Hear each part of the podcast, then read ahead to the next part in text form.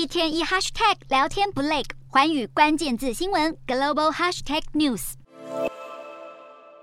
大批民众冲进国会，四周不停传出爆裂声。巴西前总统波索纳洛的支持者八日突破警方设下的屏障，闯进国会大厦、总统府和最高法院。从现场画面可以看到，有人直接将玻璃窗户砸碎。一些民众在闯进总统府以后，将大厅和办公室的桌椅弄得一团混乱，还有人大拉拉摆起姿势拍照。巴西现任总统鲁拉在去年的选举以百分之五十点九的选票险胜对手波索纳洛，不过许多波索纳洛的支持者却对这个结果表示质疑。不少在场的示威者都要求查验选举结果，还有许多人呼喊着口号，指控鲁拉是总统大选的小偷。根据巴西当地媒体估算，大约有三千多人参与了这次的行动。事发后不久，政府也马上出动安全部队平乱。现场可以看到部队成员拿着盾牌排出阵势，和大批的示威者相互对峙，还有示威者被警方架走。鲁拉事后开记者会，愤怒地指控这些极右翼的示威者都是法西斯分子，誓言要把这些人全部找出来，绳之以法。巴西爆发这次的大规模示威，不禁让人联想起美国2021年发生的国会暴动事件。